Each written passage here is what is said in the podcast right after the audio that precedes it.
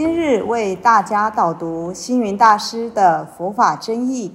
本套书有三册：第一册《佛法义理》，第二册《佛学思想》，第三册《佛教常识、佛门形式》，总共三百多个主题。大师以各种譬喻言说、引经据典，将佛教的教理、仪制、名相、应用等，直唱佛陀教法慈悲、智慧、平等的精神。此即是给人欢喜、信心的人间佛教。各位佛光人，各位护法居士，大家吉祥。今天的主题是。因缘果报，释迦牟尼佛在菩提树下成等正觉，悟到宇宙人生的真理，就是缘起。人间万事万物也都是障因托缘，才有果的升起。此果又成为因，待缘聚集，又生他果。因此，佛教认为。宇宙人生都离不开因缘果报。讲到缘，所谓因缘果，在因要成为果的过程中，要有缘。就如同一颗种子摆在桌上，它不能生长，因为桌子不是它的缘。种子种到土地里，它需要阳光。空气、水分等种种的种缘和合，才能生长，才能结果。所谓因中有果，果中有因，因果之间缘是很重要的一个必要条件。世间上可以什么都不相信，但不能不相信因缘果报。他树穷三季。横遍十方，像空气一样充满整个宇宙。宇宙人生彼此都有相互的关系，都是互为因缘的存在。自然界中，小到一只昆虫，都需要花草作为食物。一个人的存在，也需要市农工商，供给生活所需。懂得因缘果报，就能明白人生的一切都是其来有自，就能自我负责。就如《三世因果经》说：“有一有十，为何因？前世茶饭施贫人；无食无穿，为何因？前世未施半分文；穿绸穿缎，为何因？前世施衣。”寄生人相貌端严，为何因前世采花供佛前？又说欲知前世因，今生受者是；欲知来世果，今生做者是。因此因果是通三世的，不能只看一时。一般人讲到因果。就都会说善有善报，恶有恶报。但现实生活中，常常看到有些人做了善事，但生活过得并不好；做了恶事的人却一生荣华富贵。这是什么因缘果报呢？这就是因缘果报。贫穷是过去的负债，像银行里欠了很多钱。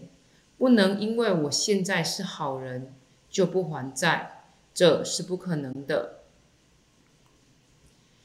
因缘果报的原理很简单，就好比一个人过去在银行里存了很多，今生虽然作恶多端，但你不能不允许他提用存款。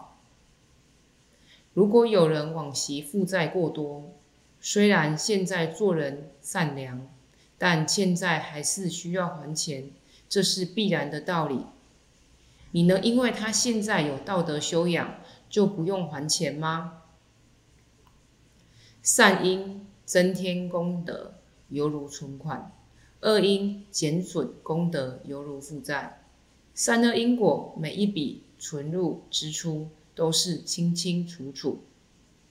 恶人作恶还未受报应，是由于时候未到，不能光看这一世或这一个段落，就妄说没有因果的存在。因果也有因果的理则，就如果你日夜颠倒。暴饮暴食，却祈求佛祖来保佑你健康，这缘木求鱼是不合乎如是因感召如是果的真理。同样是人，由于个人造作不同，自然会有因果上的不同，并不是命运对他们不公平。若想要发财，就必须勤劳努力。想要有好人缘，就必须多为人服务。必须知道经济有经济的因果，信仰有信仰的因果。佛教不是保险公司，因果也不容错乱。佛教并不是宿命论，而是缘起论。佛教虽说过去、现在、未来三世因果，但更重视现世和未来的因果。这里一则故事跟大家分享：木建连是佛陀的大弟子，他具有神通，可以看到快乐的天堂，也可以看到地狱受苦的景象。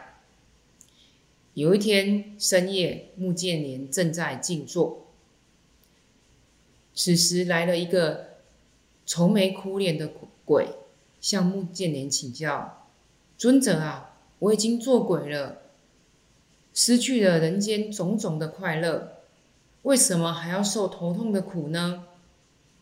难道我做鬼都不得安宁吗？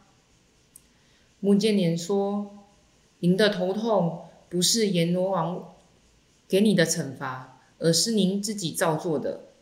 你生前不肯跟人家合作，又不助人一臂之力，常常让人伤透脑筋。”一桩好事也因为你破坏而不能成功，因此你做了鬼，让您常常头痛的滋味。不一会儿又来了一个鬼，满脸羞涩，全身颤抖的说：“尊者啊，我是一个无福的鬼，为什么连一件遮身避寒的衣服都没有呢？”尊者安慰鬼说：“你无衣可遮身避寒。”不要怨天尤人，是因为你生前囤积布匹衣料，只贪求暴利，不顾他人寒冷之苦，今日无衣蔽身，这是你应受的果报。最后来了一个满脸垢面的鬼，他说：“尊者啊，我是一个流浪鬼，没有安身住处的地方，忍受日晒夜寒的痛苦。”像无壳蜗牛一样无依无靠。尊者回答说：“你过去替人盖房子，贪得暴利，随意偷工减料，让住的人经常要维修房子，不得安宁。你必须体会无屋可住的痛苦，以偿还你造下的恶果。因缘果报，平时我们感受不到它的重要。”但它像空气一样围绕在人们的身边，充满整个宇宙，无处不在。今日种种的不如意，并非平地风波，而是当初所作所为造成的，有因有果。即使你否认它的存在，因果还是公平地执行。人间善恶的赏罚，合计你我福慧的数量，它像个显示器。如实播放，好理不爽。经云：菩萨为因，众生为果。因果不是宗教教化的借条，是人人心中的一把尺，度量着自己一生的命运，刻画着人间善恶的长短，也是你我量身定做一个未来的我。感谢大家的聆听。如有疑问，请于影片下方留言。祝大家六十吉祥，深入经藏，智慧如海。